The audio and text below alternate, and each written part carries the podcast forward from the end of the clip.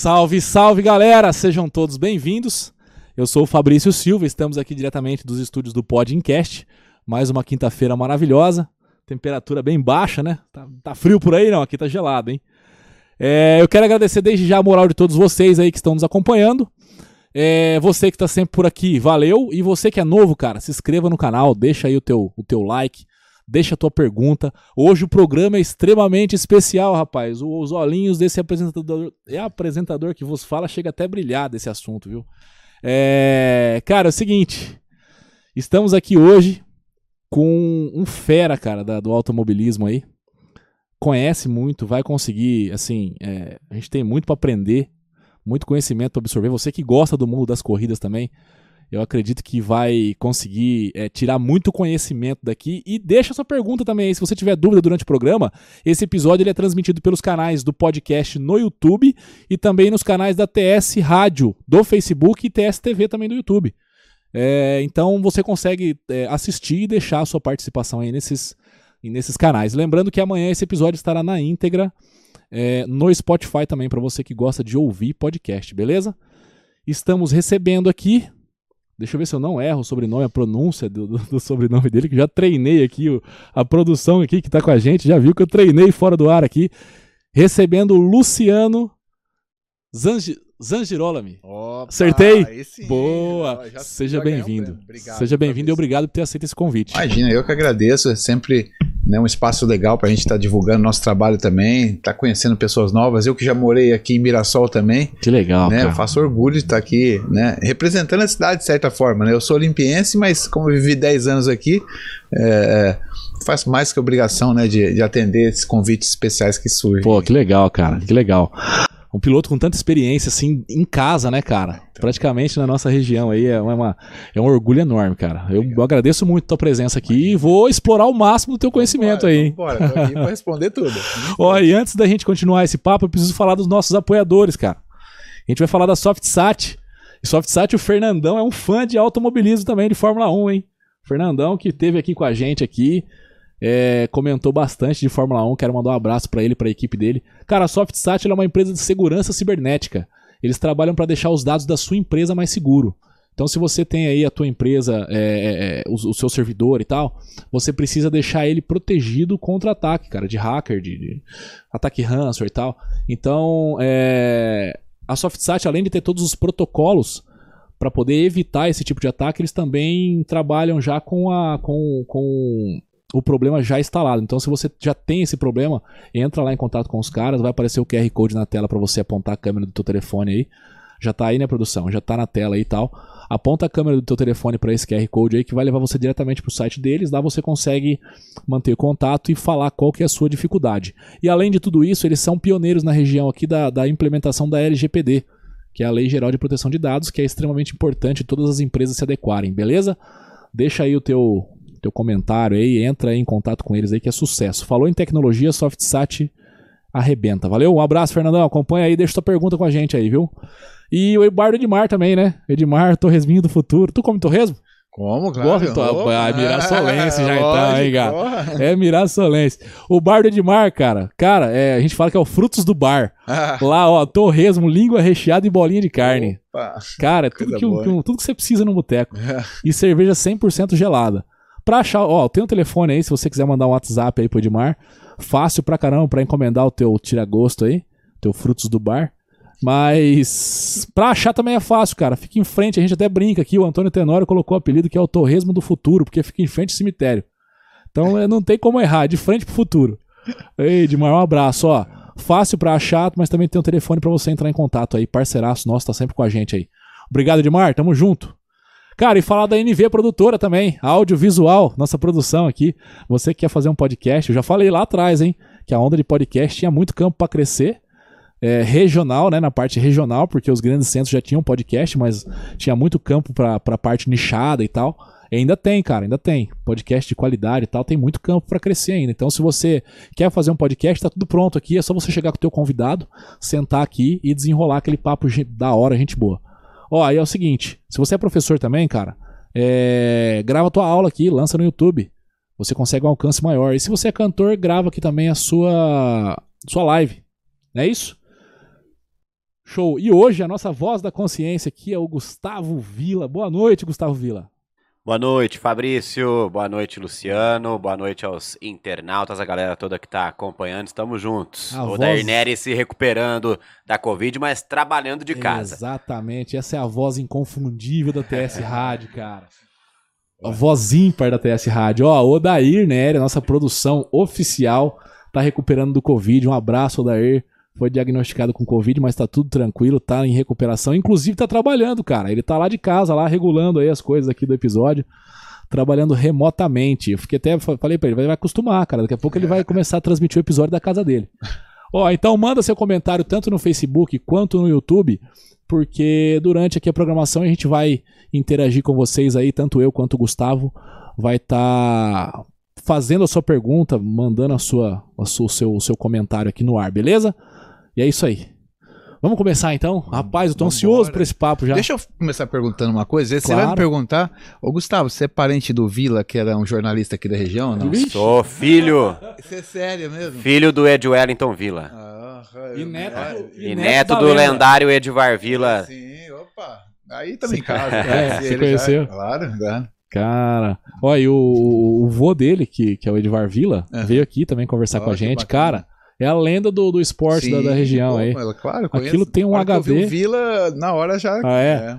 Aquilo tem um HD aí, família, sensacional. família tradicional já na Bacana, cidade aí. bacana. É... Já quebrei o protocolo aqui. Show de bola. É que o legal é não ter protocolo, isso que é legal. isso aí. Ó, Luciano. Não tá falando comigo, não. Luciano, é o seguinte, cara. É, como é que começou essa- esse, esse lance do automobilismo na tua vida? Quando é que você decidiu, falou, ó, eu quero ser piloto e tal? E você tem alguém na família também né, nessa, nessa área? Sim. Bom, mais uma vez, obrigado aí pelo convite.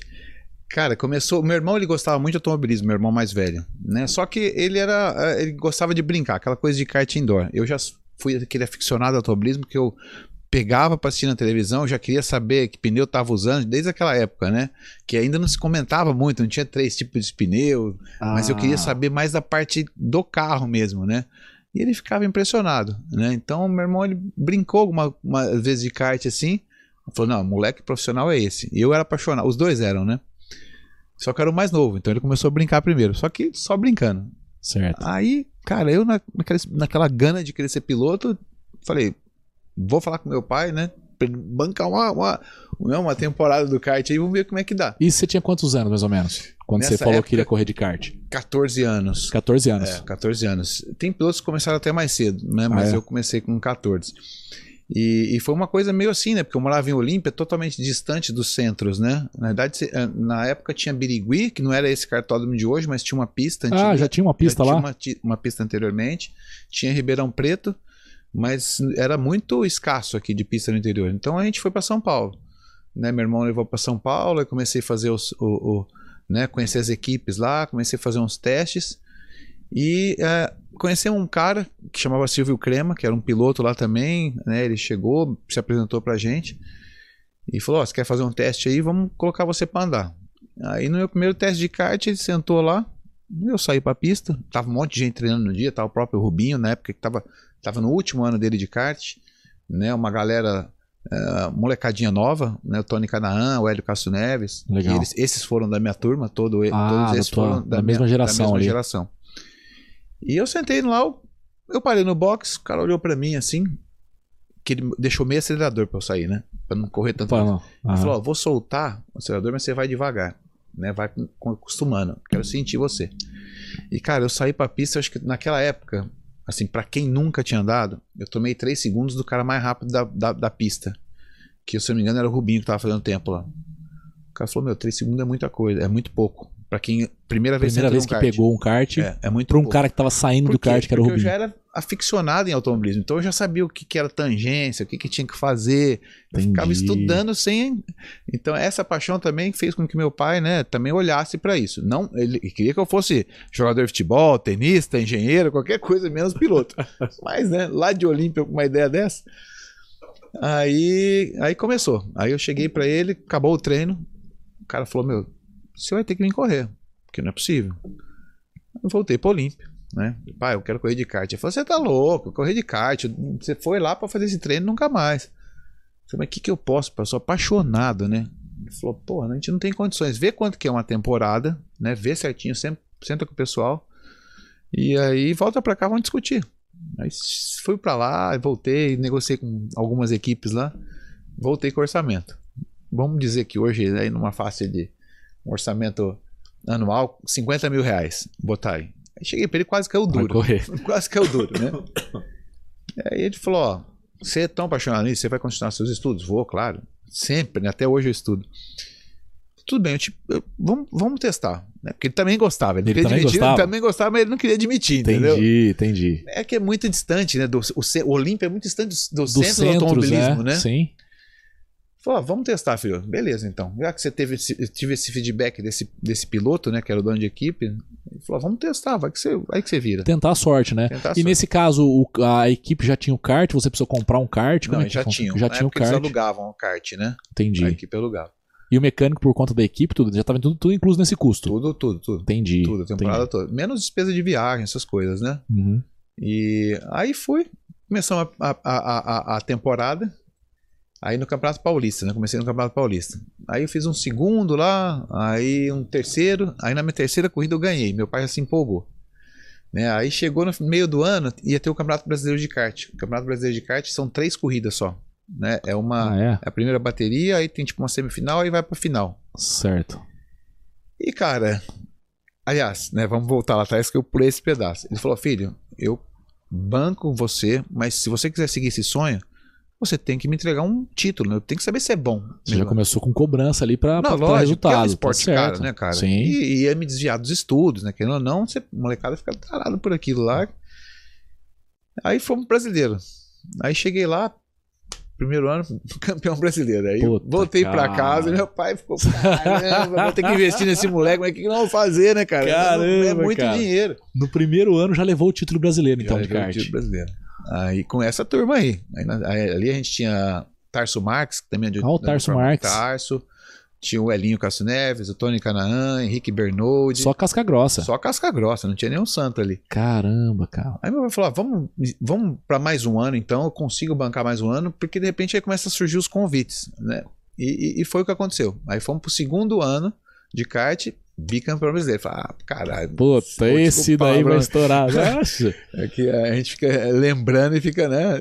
É, é- é muito legal. No segundo ano, bicampeão brasileiro de Bicampeão brasileiro. Aí, aí, Puta aí meu pai falou: Agora vamos ver o lascou. que dá pra fazer, né? Vamos ver o que dá pra fazer. Bancar o sei lá fora não dá, porque o caminho natural antigamente era. Não existia uma Stock Car muito forte, categorias de turismo aqui. Era Fórmula 1 e Fórmula 1. Entendi. Era Fórmula 1 ou, ou Fórmula Indy, né? Falou em correr, eram as duas categorias, as duas né? categorias. E é um custo absurdo, tanto para morar lá fora, porque o primeiro ano, naquela época, quem lançava, o país que lançava os pilotos para Fórmula 1 era a Inglaterra, né? Sim. Sempre foi o berço do automobilismo. Aí, o que aconteceu? Por ter chamado a atenção, por ser- ter, vis- ter sido vice-campeão brasileiro, aliás, campeão brasileiro duas vezes, eles me convidaram para a Fórmula Renault inglesa para fazer um teste. Né? Certo. Inclusive era uma equipe muito boa, chamada Fortec. Aí fui, o cara falou o seguinte, ó, se você for mais rápido, né, for tecnicamente bom, você vai disputar com outros 4, 5 pilotos, você vai ganhar a vaga. Só que sem custo nenhum pra nada. Você vai ter que morar aqui por tua conta e tudo mais. Só ia bancar pra você o carro pra você Carro, correr. a temporada, que A já temporada. era um, um- excelente. Era, um, era uma É, grana porque- absurda Porque já, a né? maioria, é, na época, eu lembro que a temporada era 150 mil libras, que hoje Nossa. bota aí 700 mil reais fácil, até mais, se bobear. Entendi. Então esse custo você já teria se você fosse aprovado, por Sim. exemplo. Entendi. Aí, fomos pra pista. Você já foi, você foi cedo pra Inglaterra, então? Fui cedinho, fui cedinho, fui com 16 anos. Caramba. É, cara. é. Era 16 para 17 anos ali. Tava O sonho tava vibrando ali, o tava sonho de... vibrando, cara. tava vibrando. Novinho de tudo, de Olímpia. Fui com medo danado. E rápido, né? Porque até você decidir andar de kart e até ir pra Inglaterra, dois anos. Sim, dois anos. Puta, É que cara. a- é, foi, foi muito né, repentino, assim. Sim. Primeiro que é, eu acho que tem que levantar as estatísticas. Opa, tem que levantar as estatísticas, mas eu fui um dos pilotos mais rápidos a conquistar um título brasileiro. Eu conquistei com seis corridas. Meu pai, ele conta essa história até hoje pra todo mundo. Aquilo é orgulho, né, cara? Porra, Cê é acho que louco. nenhum piloto. Você vê a- a- os próprios caras grandes, meu, tem, faz um primeiro ano, depois um Sim, segundo, vai o cara vai conquistando, vai se adaptando. E o meu foi muito rápido. Entendi.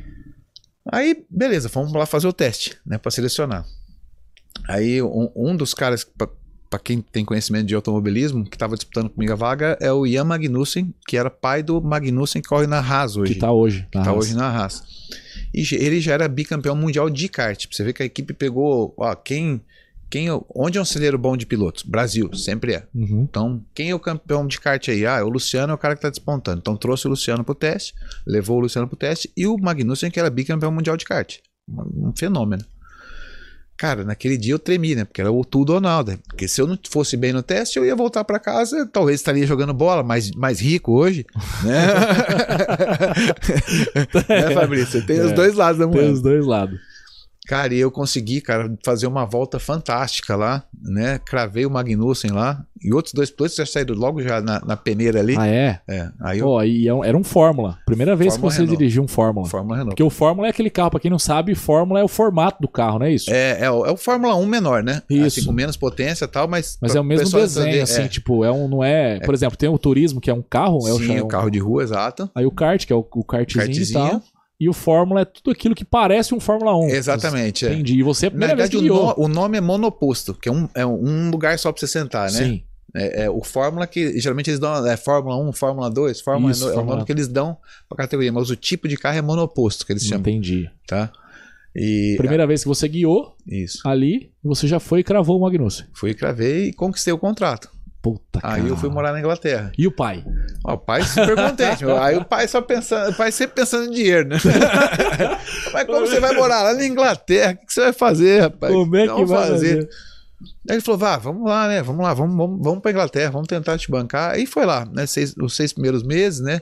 Ele, é, eu conquistando corrida e tal. Foi um ano de adaptação, o pessoal mudou. É, é, é, o chassi que corria no ano anterior, onde eu fui mais rápido no teste, a equipe resolveu mudar um chassi. Então eu tive que além de muito pouca experiência, eu tive que desenvolver um carro totalmente novo.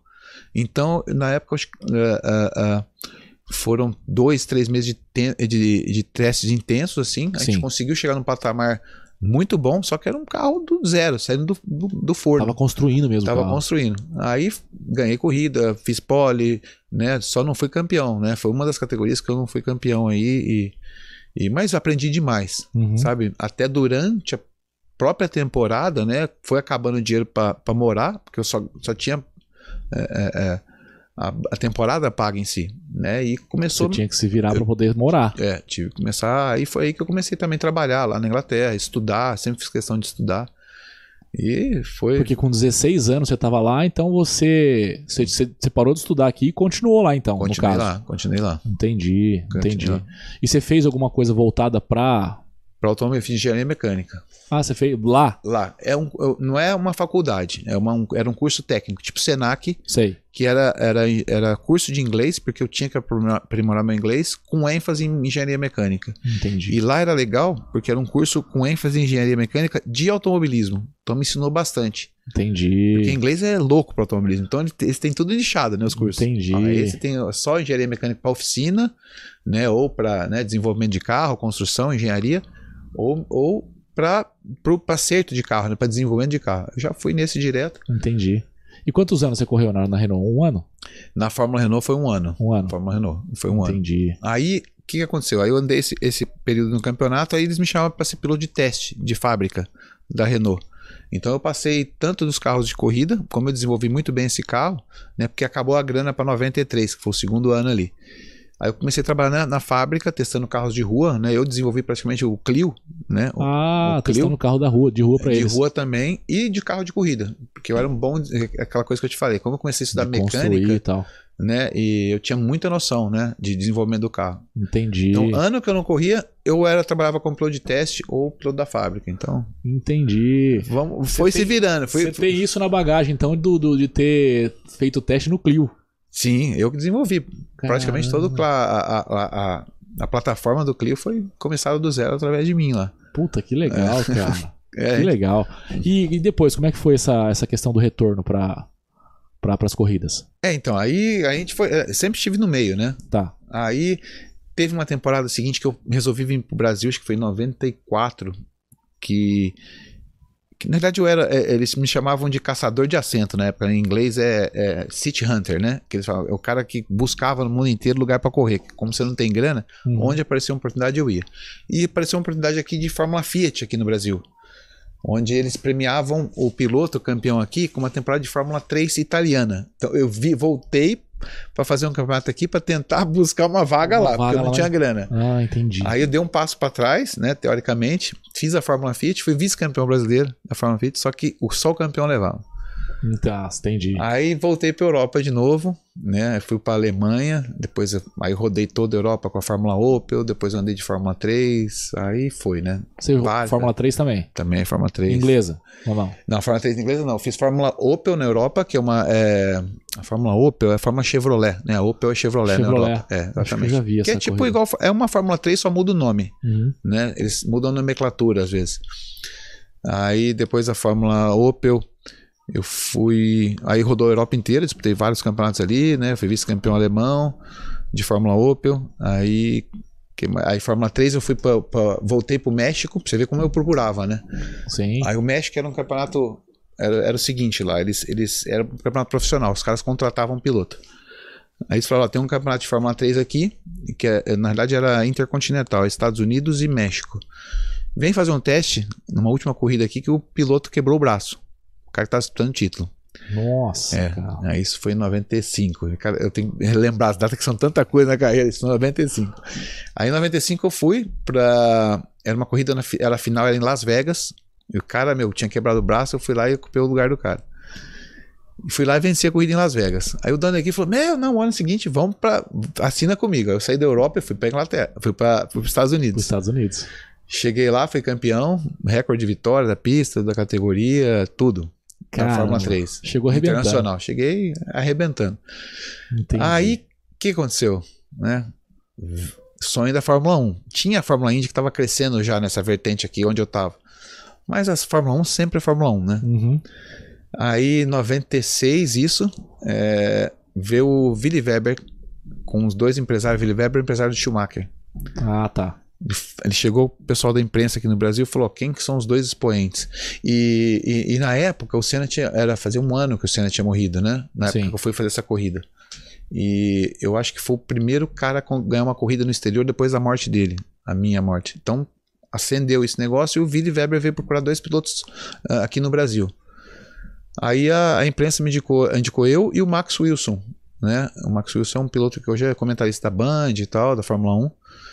E para levar para Alemanha, de novo.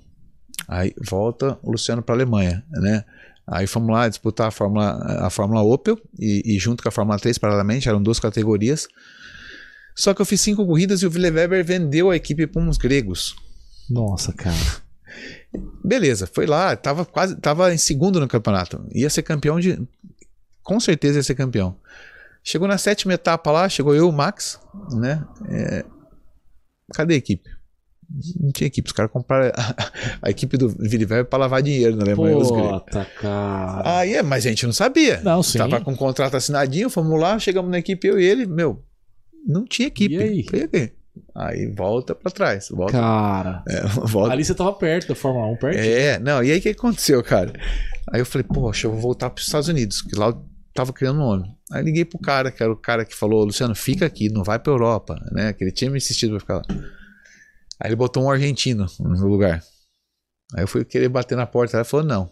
Aí eu, aí eu fui pra USF 2000, que é uma categoria muito boa nos Estados Unidos, uma das mais disputadas do mundo, assim, antes da Fórmula Indy. Ah, Aí tá. eu procurei outra equipe e tal. Aí isso em 97. Aí também fui, ganhei, ganhei corrida, piloto de destaque, Hook of the Year, que eles chamam.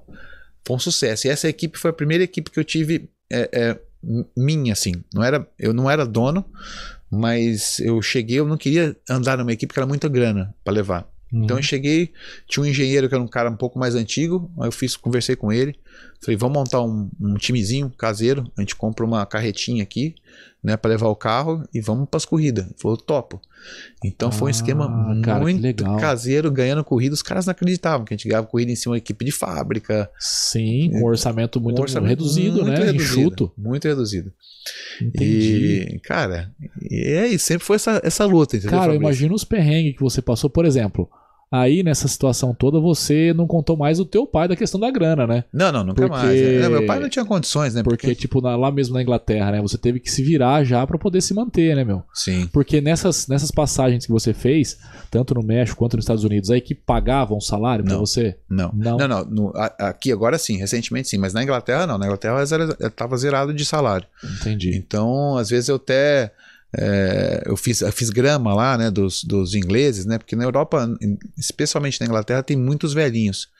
Então, eu comecei a fazer minha primeira pesquisa de mercado, né? É, comecei a olhar assim ao redor no quarteirão, tinha muito jardim mal feito. Eu falei, eu vou chegar Vai nesse- ser aqui. é aqui mesmo que eu vou ganhar minha grana. E foi assim que eu comecei. Foi assim que eu me virava para lá na Inglaterra para poder me sustentar, Entendi. né? Aí depois que você foi para os Estados Unidos, já tinha a questão da, da- do salário da equipe? Sim, já tinha, já tinha. A gente tinha um patrocinador Ah, nos tá. Estados Unidos que era desse engenheiro. Falou assim: "Não, vamos enxugar, porque eu tenho um patrocinador que já me bancou em outras equipes, eu vou trazer ele para nós. Aí o excedente do que for gastar da equipe é teu salário. Aí eu recebi Entendi. um salário. Porque a equipe era minha, então a gente meio que fazia um bem bolado ali e a coisa ia. Porque o que fica muito confuso às vezes é, nesse mundo que as pessoas às vezes não entendem, nem eu, que eu só gosto muito de, de, Sim. de automobilismo, mas essa questão de, por exemplo, é, no automobilismo muitas vezes não se tem uma. Um, um, não contrata igual um time de futebol contrata um jogador Sim. e paga o salário daquele cara e todos os custos é do clube, por exemplo. Sim, sim. Na, no automobilismo não é assim, né? Você tem que dispor de grana para poder participar das corridas e tal. E, e muitas vezes essa grana é alta, então vem através de patrocínio. Sim, é, é lógico que você tem que ter uma graduação, né? Você vai evoluindo de categoria. Deixa eu ajeitar um pouco o fone aqui. Você vai evoluindo de categoria e, e para você sentar no carro de corrida, você tem que ter um mínimo de noção, né? O cara quer levar o patrocínio, dinheiro e vai andar qualquer carro. Mesmo porque tem uma técnica muito forte, é perigoso, né? Carro de corrida é um negócio perigoso. Mas geralmente é isso. Geralmente você tem que levar o dinheiro, né? Uhum. O patrocinador. Num- em certos casos, eu que tentei correr no mundo inteiro, ah, tinha teste no Japão, vamos embora. Tinha corrida na China, vamos lá. Tanto que meu apelido é Cigano Voador. Cigano eu- voador. é, Cigano Voador, que eu não parava. Eu era o tal do City Hunter, que eles falam, o procurador de assentos. Entendi. Então, Luciano, você tá fazendo? Você pode vir fazer o teste na Tailândia, vamos embora. Eu cara. vou, vamos embora. O meu negócio é automobilismo, entendeu? Caramba, cara. E aí que eu ganhava grana, porque nesses testes pontuais, quando eu disputava campeonato, assim, eles pagavam pra eu ir, né? Como se fosse um Ah. cachê. Entendi. Aí eu ia, mas no contexto geral é isso. No contexto, você, você vai para uma equipe, eles têm um, um orçamento lá que você tem que levar. Você ou leva do Brasil, ou leva, faz os contratos lá fora, que é mais difícil. Geralmente eles priorizam os pilotos de- da- do local. Do local, né? Mas geralmente você paga. Aí o que, que é o teu salário nesse caso? Vamos supor que a equipe de Fórmula 3 te pede 500 mil libras lá. Você conseguir 600 mil, 100 pau é teu salário. Entendi. Entendeu? O excedente, entendi. sempre que você arrumar, é teu salário. É teu salário. Você compõe assim. Entendi, Né? entendi. Oi, você nessa, nessa questão, então, conheceu um monte de país do mundo aí. Conheci uma, Correndo. uma pancada, cara. Conheci uma Caramba, pancada. cara. Era, uma, era uma doideira, mas eu conheci. Graças a Deus, professor. Bagagem pra caramba. Quer dizer, conheci aeroporto, estrada e aeroporto e volta, E né? a Muita pista, gente, é a pista, mais nada. Entendi. né? Só os lugares que eu morei mesmo, né? Que foi Inglaterra, Alemanha, Estados Unidos, né? Aí eu morei em alguns países. Itália, morei um tempinho, assim, uns 3, 4 meses também. E no total você ficou quanto tempo fora do Brasil? Perseguindo essa, essa da trabalhando, correndo 13 anos, 14 anos. Fórmula 1? 14 anos. É, 14 Foi anos. bem jovenzinho. Voltou novo ainda pra cá pro Brasil. Voltei com o sonho da Stock Car aqui. Aí já foi, é, aí foi quando começou a Stock Car a, a ser transmitida na Globo, a categoria começou a crescer, né? Ah, Vários entendi. nomes voltaram de lá de fora. Porque a- a- eu fui em busca da Fórmula 1 e da Fórmula Indy. Bati na porta das duas. Cheguei a negociar. Qual foi o momento que você chegou mais próximo? Você falou assim, eu tô mais próximo da minha carreira da Fórmula 1, por exemplo. Foi em. Deixa eu lembrar o ano, tá? 96. Não, noven- 96. Foi o ano que eu tava na Alemanha. 96? 96, isso. Foi 96... Ah, tá. É. 96 foi o campeão, quando o Senna já tinha morrido já. tinha morrido. Já. É, mas foi. é, eu tava correndo na Alemanha. Ah, tá. Eu tava correndo na Alemanha. Uma dessas voltas lá que eu fui depois dos Estados Unidos. Sim. E eu tava muito em alta, né? O pessoal tava muito de olho em mim. Aí chegou um, um- um- um- um assessor da Williams, do Frank Williams. Aí foi lá na, na, na pista e falou: Ó, tal semana você vai lá que a gente quer conversar com você. Eu não cheguei pessoalmente a falar com o Frank Williams, mas fizeram uma proposta que eu tinha que levar, era 12 milhões de dólares na época, 12, né? Pra Caraca. equipe, é. E eu falei, cara, eu não, tenho essa grana, lutem por mim, eu posso começar com plot de teste, faço o que vocês quiserem aqui, aquele, aquele meu jeitão, né? Tentando entrar. Entendi. Aí foi na época que apareceu outro piloto com grana, com um checão gordo lá e entrou. Puta, cara. Às vezes o cara nem tinha teu talento. É, não, não, ele era talentoso, né? É. Era, era. Quem que era o Foi cara? Montoya. Ah, foi o Montoya? Foi Montoya. Que depois foi, Foi piloto, piloto junto com o. Ralf Schumacher. Exatamente. Caraca, meu, olha isso. É que na verdade é, ele- é- é- é- eles entraram de outra maneira, né? O Montoya ele entrou com piloto de teste anteriormente e levando menos dinheiro. Entendi, Eu fiz essa proposta para eles. Eles falaram: quanto tem para levar? Eu falei: não tem para levar nada, tem que levar meu talento, meu trabalho. entendi. E o Montoya na época entrou como piloto de teste nessa época, mas levando, acho que menos, não era 12, levando 2 milhões. 12 era para correr, Pra correr, pra ser um piloto para da... ser o piloto oficial. garantido. É. Aí, 2 milhões, pra você ter uma ideia, tinha- tinha gente que pagava para poder ser piloto de teste. Né? E, e era, e era, era um investimento. Se ele tinha patrocinador, ele estava dentro da equipe, ali ele ia fazer o trabalho. E o Montoya, o Montoya é um baita piloto, um baita fenômeno. Mesmo nível, assim, eu e ele, às vezes até mais. Eu não gosto de comparar, porque cada piloto tem uma característica, né? Mas Sim. era um. Tanto que colocou o Schumacher algumas corridas no bolso, assim, né? Muito arrojado. Então essa foi a época que eu mais passei perto. E quando eu estava Caramba. nos Estados Unidos também, né? Só que o primeiro ano de toda a categoria top que a gente fala, que é a Fórmula 1 e a Fórmula Indy, você tem que levar um investimento, né? Você tem que levar grana. E eu sempre barrei, né? Esbarrei nesse, nesse problema da questão do patrocínio. Entendi. Por mais que eu tivesse talento, eu- eu- equipes da Indy me procuravam, tudo, mas chegava na hora do vamos ver o que o divisor de águas era, o- Era a grana. era a grana. E o que, que você. é, como que você vê isso? Essa. Como se, como se fosse uma falta de incentivo das empresas brasileiras a investir nisso? Cara, é, na realidade, a- as empresas brasileiras ela- elas, elas não conhecem um modelo é, é, de negócios do automobilismo em si. Se elas soubessem, conhecessem, ficaria muito mais fácil. Porque hoje, hoje o modelo que elas têm, né, isso enraizado ou tradicional de mídia, é o retorno de televisão. Né? Então, o retorno de televisão, o que, que dava no Brasil? Até, até hoje dá. É futebol. Né? Então, Uhum. as empresas elas, elas focavam muito no futebol. O automobilismo é outro tipo de negócio, né? O que é a Fórmula 1? Pô, Vou dar exemplo da Fórmula 1, né? E o empresário brasileiro ainda muitos não conhecem. É lógico que muitos já estão lá dentro da Stock Car, da Sprint Race que eu estou disputando, que enxergaram esse modelo de negócio. Só que os pilotos têm que levar esse modelo, apresentar esse modelo de negócio para as empresas. Entendi. Não é, não é, é um negócio muito mais ativo da parte do piloto, né, correr atrás do que a própria empresa ter esse conhecimento. E, e ela tem essa, só essa questão do futebol, né? É, então não é, não é culpa das empresas, é culpa do próprio. Pra não, não vender o próprio trabalho ali no caso. É, não, é, A é- é o- é ecossistema do marketing brasileiro mesmo que foi criado, diferente do, do, do, do, ameri- do norte-americano, né? Norte-americano, eles, eles, eles não investem em televisão, eles não, eles não olham, eles olham, ló- lógico, lógico, a televisão, mas a parte do merchandising é muito mais forte. A parte de associar a, a, a imagem ao esportista é, é, a uma liga, por exemplo, dou exemplo sempre da, da All Star. A All Star foi lançada nos anos 30 lá atrás na NBA. né? Depois vieram os Globetrotters, né? E hoje é uma, uma marca mundial, né? Que se sustenta até hoje, Nike tudo. Então, eles investem no esportista, no esporte. Por quê? Quando, o- quando o torcedor vai torcer pro esporte, ele está torcendo inconsciente uma marca. Então, ge- gera paixão nessa relação. Ao contrário de quando você vai investir num comercial de televisão, vamos dizer assim, aquilo marca, mas marca numa coisa pontual. Você quer vender um produto, um shampoo, o cara faz uma campanha ou investe no Big Brother, o cara vai estourar de vender, só que depois a venda dele vai cair no dia seguinte.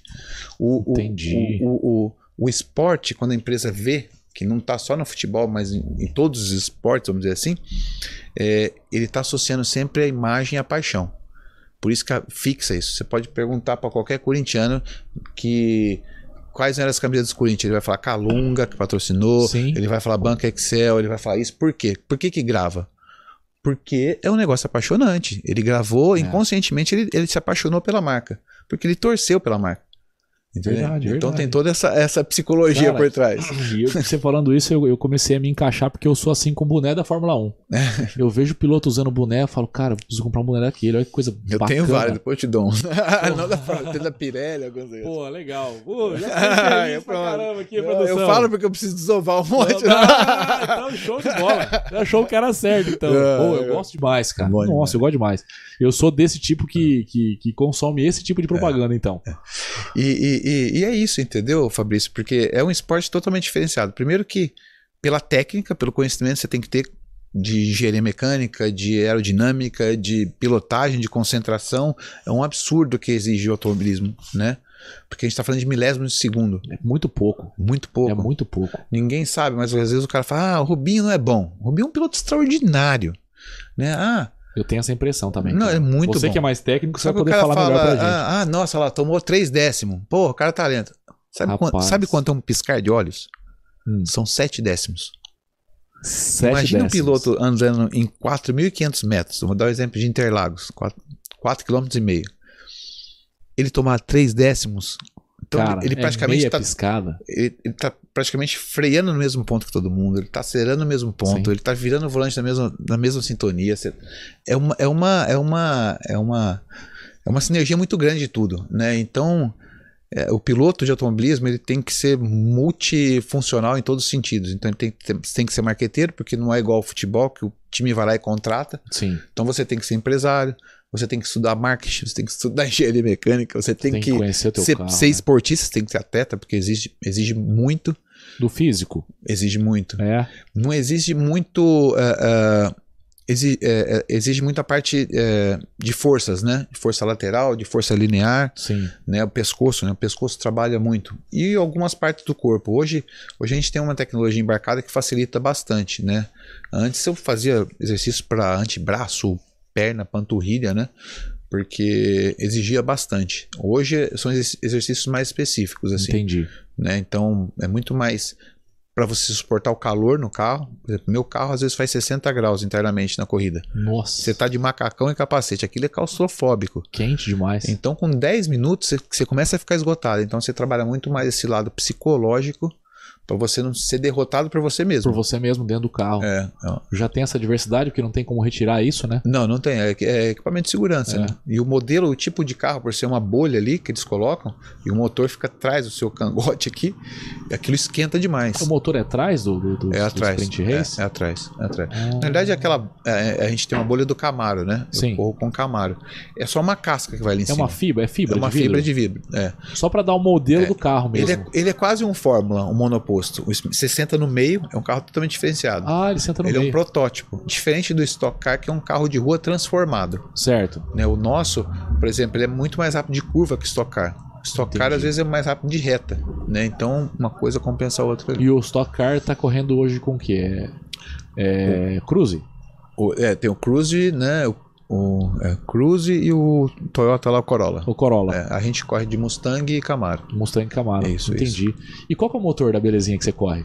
Quanto? É o próprio do Camaro, trabalhado. Ah, é o do, do Camaro. É do Camaro, seis cilindros. O seis cilindros. É, o seis cilindros.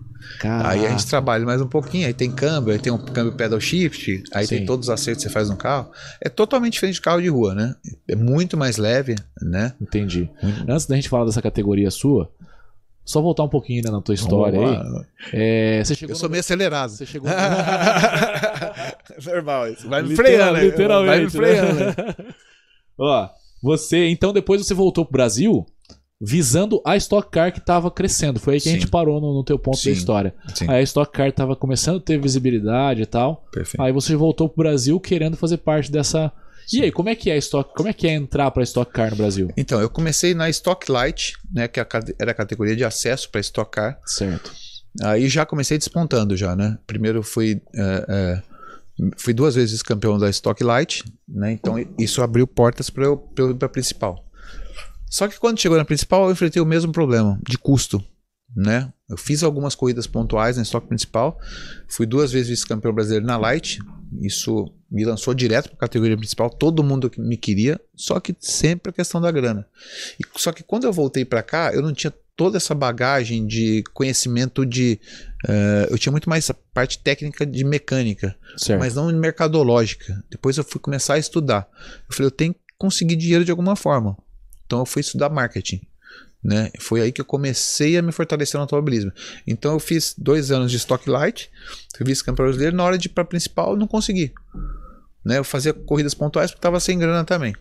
Então, aí a partir daí eu falei, eu preciso parar, preciso parar um pouco. Voltei a estudar, né? Fui fazer marketing, fiz marketing, né? É, aí eu comecei a criar uma estrutura minha para poder vender os patrocínios. Entendi. Foi aí Entendi. que a minha carreira alavancou no Brasil, porque Puta, que legal, cara. porque lá na Europa existiam essas, essas oportunidades, né? Do, do cara fazer um teste, treinar 5, 6, 7 pilotos, aí escolher o melhor. Uhum. Então, pra mim, era fácil. Fácil, é lógico que não, não é fácil derro- derrotar sete pilotos. É, pela tua, Mas, pela tua. mas eu ia com tanta talento, gana, né? porque é, não tinha né, a grana, né? Eu ia com tanta gana sem a grana, que eu dava tudo, né, cara? Eu dava 300% num teste desse. Caramba, cara. Geralmente eu esperava todo mundo andar, né? O pessoal queria andar primeiro, porque era ansioso, né? Nesses testes, então tinha todo já uma técnica que eu fazia, Você já tinha preparação psicológica já. toda a preparação psicológica, então... Às vezes, eu, quando eu me sentia bem, é igual bater pênalti, né? O Sim. teste. Às vezes, quando eu tava muito ansioso, ou muito, assim, nossa, eu quero ir, aí eu pedia para ser primeiro, aí eu já Ah, sabia que eu ia entendi. cravar a galera e já vinha, já enfiava um segundo nos caras. aí, aí, aí eu Aí- quebrava eles Aí, psicologicamente também. exatamente, aí é pro abraço. Aí é pro abraço. Ó, então você. Você chegou a correr, então, com. com... Você conhece um Stock Car pilotando um Stock Car? Conheço, conheço tocar, conheço Entendi. pilotar. coisa. Entendi. E você, depois disso aí, é, como é que chegou a Sprint Race na tua, na tua carreira? Então, cara, aí eu fui morar nos Estados Unidos. Eu fui estudar, parei um pouco, eu, dei um, eu fiz- tirei uns, uns anos sabáticos aí, né? Pra Sim. estudar. Né? Mas sempre envolvido com automobilismo, com engenharia, eu sempre dei coach para pilotos, né? Coach é como se fosse o técnico de futebol. Né, lá fora, então Ah, é, tá. eu sempre ou viajava, a própria a, a, a, a, Renault às vezes me ligava aqui para perguntar coisas técnicas, que, que aí me chamavam, então eu sempre nunca me desliguei do automobilismo, sempre estudando, né? Aí eu fui, aí eu fui morar nos Estados Unidos, estava casado já, nessa época de Europa eu não, não era Ô, casado. rapaz. Interrompeu você rapidinho. Vamos. Tá chegando. O Edmar mandou. Ô, gente. bicha, aí sim. Nossa, você falou o negócio, hein, Olha cara? aí. Nossa olhada aqui. senhora, beleza, hein? Isso que é podcast, hein, rapaz? Agora não vou para meu ovo, vou exigir agora. Fazer aqueles atores lá, ó, quero um camarim Tá agora. Se não tiver Ô, torresmo, louco, hein? não. Ô, louco. aí sim. Edmar é fortalece demais. Você tá louco. Você olha conhece o torresmo dele? Não, do Edmar? Você conhece Então, dele, não, mas tá lindo, né, cara? Fantástico, né? Fantástico. Eu falo que o, é, o porquinho da Irlanda Posso do Norte não um tem gordura. já, fica à vontade. Deus, Enquanto aqui. você come aí, então, vamos dar uma boa noite pra galera aqui que tá acompanhando a gente.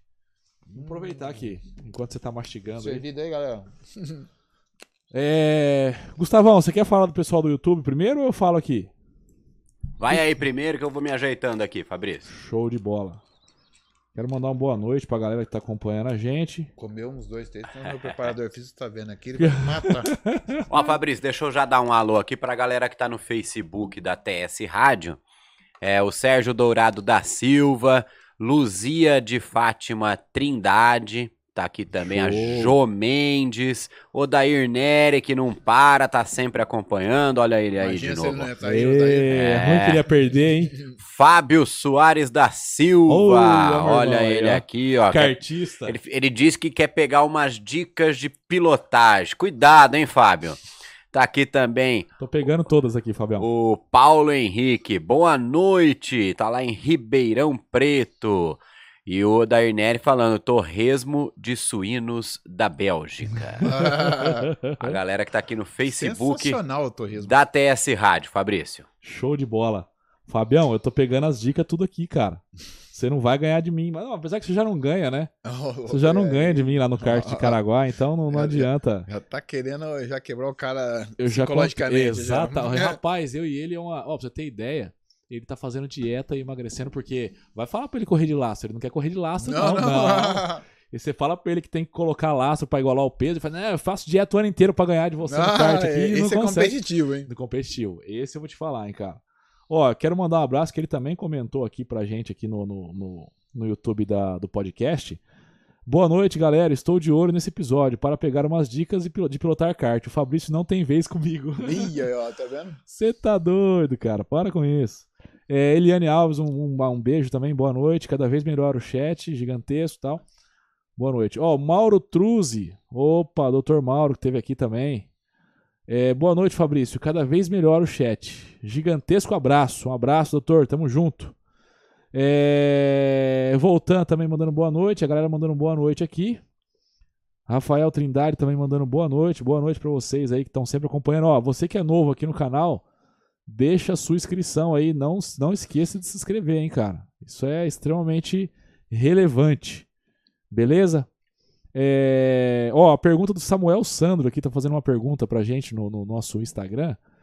Qual é a principal dificuldade para se tornar um piloto profissional hoje em dia? Você falou bastante sobre isso aqui, né? Você quer acrescentar mais alguma coisa? Não. Cara, eu, eu acho que uh, a dificuldade é mais em cima da, da questão do patrocínio mesmo, né? Isso qualquer esporte, né? Estou falando do automobilismo que é um, um pouco mais caro em relação aos outros, mas é, eu acho que se ele tiver talento e força de vontade, qualquer um pode fazer, né? Eu acho que o automobilismo exige, existe um que a mais que os outros esportes, né? Existe uma dedicação na parte de estudos, né? Então, eu acho que se ele tem um sonho, corre atrás e manda bala que consegue. Show de bola. Ó, oh, o Daniel Silveira tá perguntando se você foi vítima de algum acidente grave já na sua carreira. Já, já me acidentei nos Estados Unidos, no oval, quando eu corria lá. Oval? Oval, circuito oval tive uma desaceleração do cérebro, tava 280, bati e fui a, a 40 por hora. Aí deu uma chacoalhadinha no cérebro, fiquei uma semana meio com o chassi torto assim, meio vomitando, assim, desmaiando. Caramba, cara, é porque é uma pancada no cérebro, choca contra o crânio Exatamente, mesmo, Exatamente, né? ele chacoalha e você fica meio desalinhado, assim mesmo. Caramba, é, cara. Aí depois vai voltando ao normal. e qual eu, que era o carro? É o SF2000, é, um, é o Fórmula 2000 que eles chamam. Fórmula né? 2000. É. é um carro mono... monoposto. É. Monoposto. É o Fórmula. É, Cara, foi o quê? No rápido. pneu que você chocou? Foi... Não, no muro mesmo. Muro? O oval é o muro só.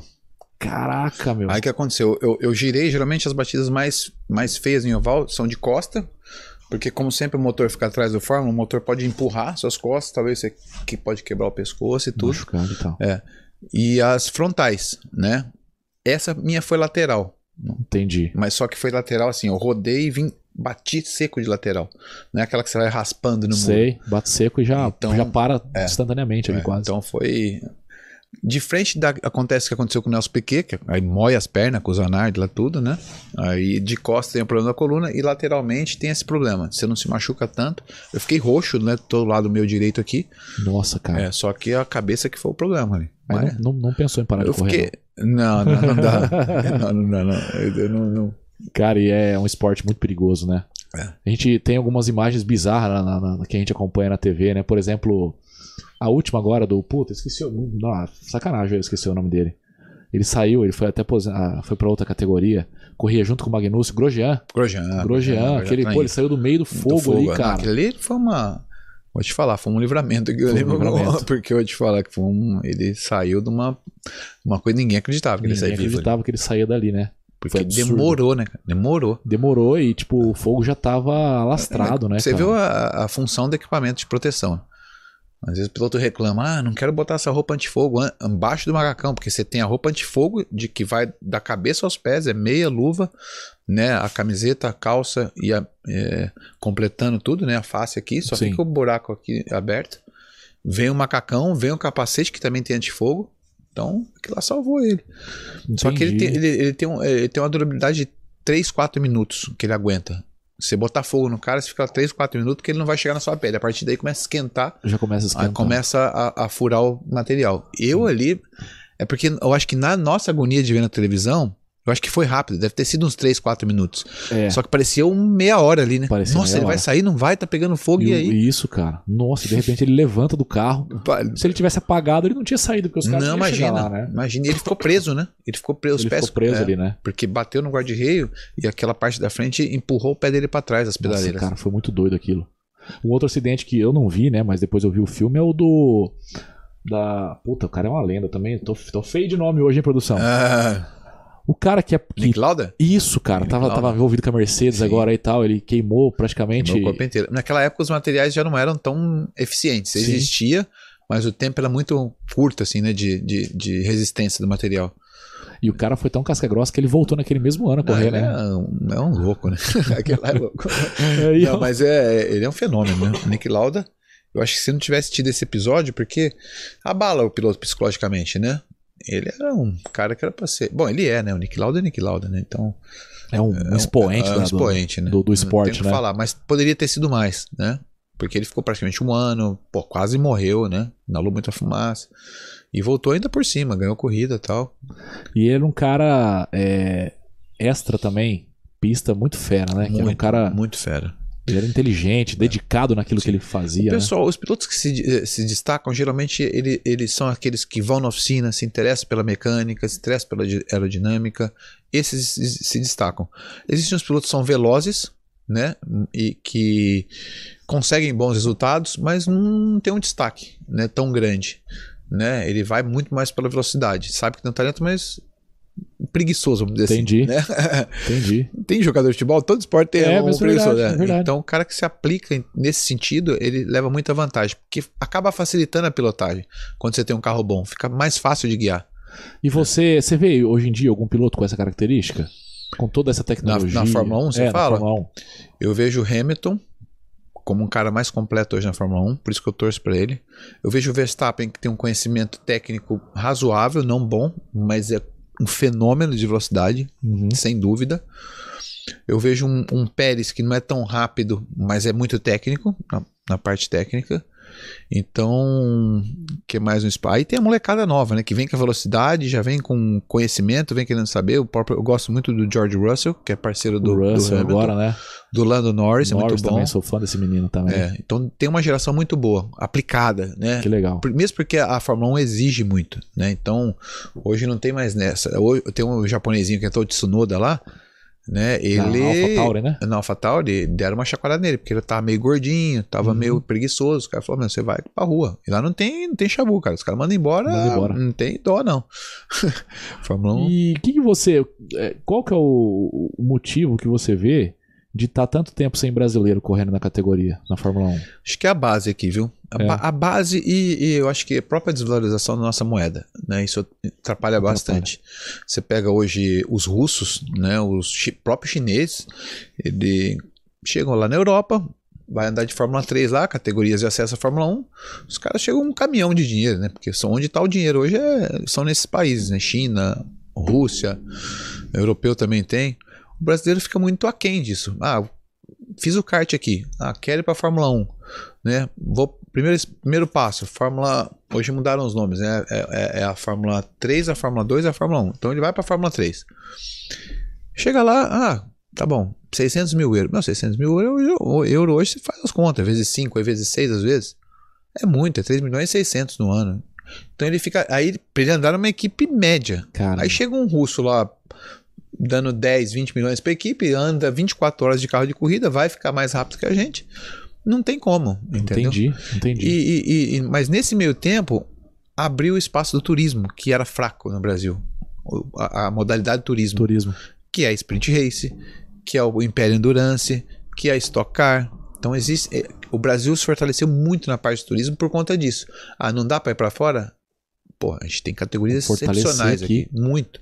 O automobilismo brasileiro está muito forte hoje. Muito. Você pega a própria Stock Car com só pilotos de Fórmula 1, né? Rubinho, Massa, Tony Canaan. Você vê o, o tamanho do negócio. E, e- e a Sprint Race, relativamente é, é, é, comparada com a Stock, é uma categoria nova. Tem 11 anos. Né? Mas nos últimos 3 anos, você pegar a curva de crescimento, fez assim em relação à Stock. Decolou. Decolou. E tanto que os pilotos da Stock estão vindo para cá agora. Pô, que É. legal, cara. Que legal. Isso é. Depois a gente vai aprofundar um pouco mais nessa categoria que eu, eu sou, tô curioso pra saber como é que funciona. Ó, é... tem outra pergunta aqui. Qual foi o momento mais marcante da tua carreira? Cara, é, eu sempre falo isso. O momento mais marcante da minha carreira é toda a corrida. toda, porque é tão difícil esse esporte, cara. E, e- e as pessoas, eu sou muito emotivo, né? Parece que não, mas eu sou. Toda vez que eu entro, eu, eu, eu piso no autódromo, eu sou muito ligado no homem lá de cima também, porque eu tive que colocar ele do meu lado, porque eu não ia suportar. Tão jovem, sozinho lá fora, buscando, sem grana. É, não foi fácil, isso eu posso dizer. Então eu criei essa intimidade muito forte com ele. Então toda vez que eu sento num carro de corrida, eu choro. Toda vez. Que legal, De cara. gratidão, de gratidão. Porque é muito difícil. É um esporte muito, muito difícil para quem não, não tem condições financeiras, entendeu?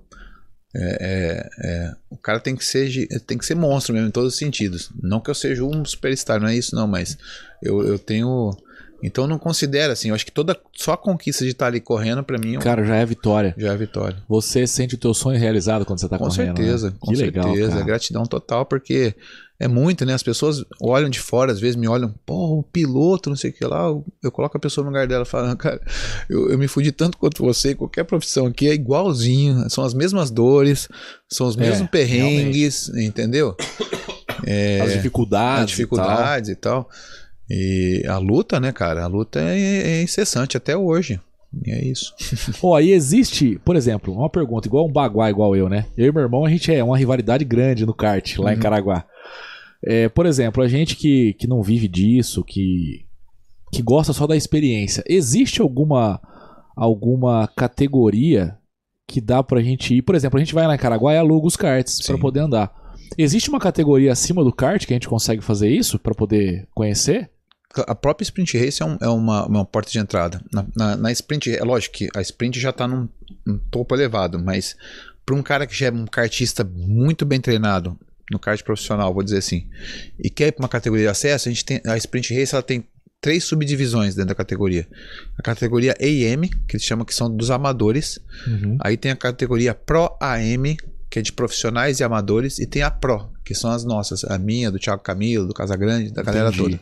Entendi. Entendeu? Então, o cara tem um sonho, às vezes tem uma grana, e ele vai lá tomar 3, 4 segundos do, do, do- dos fera lá, mas ele vai Vai tá curtir o junto. sonho dele. Que legal, vai estar cara. correndo com a gente lá. Então a gente. E é legal isso, porque é, como o dono é um só da categoria, então ele subdivide em, em- em seis equipes. Certo. Cada equipe tem que ter um Pro, um Pro AM e um, um AM. Certo. Então, a gente, fa a gente faz reuniões, a gente tá sentado aqui, acabou o treino. O AM tá ali que nunca andou de nada, ele tá comigo, ele fica assim, né? Porque ele aprende muito. aprende e a gente muito. faz questão, porque a- essa equipe, mesmo do AM, pontua para um campeonato extra. Então a gente motiva esse cara a crescer também. Então todo o nosso conhecimento é passado para ele. É Puta, muito Que legal. legal, cara. Que legal. Muito legal. Todo mundo cresce nessa parada. Todo mundo cresce nessa parada. informação. É, então. não, não tem, um- é, é, existe o título individual do piloto, Sim. né? Isso, isso é, o, é, o, é o é o que mais conta. E existe esse tipo, esse título por equipe, que não, ninguém fala dele, mas internamente é muito legal, Que legal. né? Que legal. Ó, é, já entrando então na, na, na sprint, você citou que, que é um proprietário que possui todos os carros. Que é o irmão do Tarso Marques, que foi piloto de Fórmula 1, é Ah, o Thiago irmão? Marques. É o irmão do Tarso É, Marques. o Thiago, que também foi piloto. que legal, cara. cara. Que legal. Tarso Marques que faz uns carrão nervoso, Sim, né? Faz o acompanho carro ele. do, do, do Hulk. Ele, ele que construiu praticamente o carro, né? Da Sprint. Ah, é? É, Ah, é, que legal. Ele que, ele que é o gênio lá da- dos carros. Que bacana, que bacana. E esse cara que ele é o proprietário, ele é o proprietário dos carros e tal. Então quer dizer que todos os carros é a mesma configuração de motor, de câmbio, tudo. Tudo, independente das categorias, se é de amador ou de profissional, são, Nossa, são pauleira. iguais. São iguais. E você, por exemplo, é, então quer dizer, todo mundo parte do princípio que tem o mesmo equipamento. Sim, Aí você, esse carro você consegue fazer ajustes também? consegue, consegue. Então o que Não. diferencia é o ajuste do piloto. O ajuste e a velocidade do piloto. Do A- piloto. nessa categoria conta mais a velocidade e a experiência, né? É, é, mas ali você pode, em outras categorias, você, você muda, muda muito mais. Você muda mola, você muda é, é, configuração de motor, você muda asa, você muda é, barra estabilizadora, tem vários, né? Várias coisas que você pode mudar no carro. Aqui a gente tem três coisas que a gente pode mudar: barra estabilizadora, tanto dianteira e traseira, ah, aerofólio, né, para mexer com a aerodinâmica, e pressão de pneu. Então, isso é exatamente para não mexer tanto, para não destoar Sim. um pelo do outro. Pega um cara que estudou, eu, estudei pra caramba, sei cada meandro do carro ali, onde mexer e tal, eu vou enfiar dois segundos num cara que não tem tanta experiência. Então, eles restringem essa regulagem para deixar tudo meio nivelado, aí vem a velocidade. Entendi. E é sofrido para nós que somos experientes, porque você pega uma molecada de 16, 17 anos que, que, que tá com reflexo apuradíssimo, que tá com a idade, que tá com o preparo físico, né? A gente perde um pouquinho de velocidade com o tempo. Quando a gente fala de velocidade é 1, 2, 3 décimos, mas em compensação, as nossas táticas estratégicas dentro da corrida são outras. A gente domina a molecada apurado, no, né? no drible aí, né? Sabe aquele jogador que fica parado em campo só distribuindo bola? Exato. Enquanto tem aquele que corre igual um louco e não faz nada. Aham. É mais ou menos por aí, entendeu? Entendi. Encurta os espaços do campo, né? Exato, é curto É, base, que exatamente. legal, é. cara. Tem isso na corrida isso, também. é. A gente vai com muito mais cautela, a gente sabe trabalhar com pneu, Né? E tudo vem, tudo vem da experiência. o, o próprio desenvolvimento do Clio que eu fiz lá. A gente testava pastilhas de freio, discos de freio, né? Tamanho, espessura, Sim. né? Porque cada espessura, é, uma espessura mais grossa de disco de freio, ele vai demorar muito mais para aquecer, então é- são para países mais quentes, né? A Europa precisa um, pneu, um, um disco de freio um pouquinho mais fino, isso fala em milímetros, né? Sim. Por quê? Porque o aço mais fino ele, ele aquece muito mais rápido que o grosso. E, e quando a gente vem aqui, eu entro debaixo no sprint race, porque eu sou meca mesmo, né? Que os caras falam. Eu entro lá, já meto a mão na graxa, já vejo o tamanho do disco de freio, já vejo a configuração, a molecada não tem noção disso. Entendi. Então eu já sei como atingir a temperatura do freio, como atingir a temperatura do pneu, muito antes deles. Então eu- Entendi, durante a corrida cara. eu dou umas piruetas. Você eu não conhece eu, teu equipamento a fundo. a fundo. Eu sou, um- eu sou engenheiro mecânico, então eu vou ali em cada detalhe, né? Cara, que legal. Isso faz diferença na pista, porque você vai tirar Totalmente. segundos preciosos ali, né, cara? Totalmente, Totalmente. A gente tá falando em décimos, né? Porque a Décimos diferença ali é. segundos, né? Às vezes vem. Tem, em um segundo que tem 22 carros. Em um piscar de olhos. Caraca, meu. é muito. Pô, tu tem cara fera também, né, não, meu? tem. É a molecada que vem, não é inexperiente. Eles vêm do kart já com uma bagagem. Já com a bagagem boa ou ali. passam numa categoria de fórmula, né? Aí eles vêm pra sprint race porque não tem condições de ir pra fora. Entendi. Mas eles já vêm super rápidos, treinados, né? Naquela, Ele conhece bastante ponto de freio. Quando eu cheguei na Stock Car, eu era um desses meninos, né? Sim. Naquela época existia o Wingo, o Paulão. Na verdade, Ingo é, Hoffman. em Hoffman. Quando eu falo que eu corri pontualmente, eu corri com esses caras na Stock, porque existiam, as corridas eram juntas, tipo igual da Sprint. Sim. Então, às vezes, eu, eu chegava em segundo na geral, em cima do Paulão, do Wingo, do Chico Serra. Então, eu, eu falo que eu andei na principal porque era junto, né? Praticamente Entendi. corria na mesma categoria. Às vezes ganhava corrida até na geral. Então, só Cara, que era, legal. a, nomenclatura é Stock Light, né? Não era Stock principal, né? Que eles falam Entendi. Stock Light. Hoje, hoje dividiu. Na época que eu corria eram juntos, né? Ah, tá. Então- Agora ficou acesso mesmo. É. Separado. É, separado. E, e, e, e a, a Sprint, às vezes, tem o, o AM, que é o amador, que é um kartista ferrado, ele vai ganhar a corrida na geral. Ah, que legal, cara. Olha Porque isso. ele encaixou tudo direitinho ali, ele Sim. gosta da pista, ele é veloz, né? Porque velocidade tem mesmo, molecada.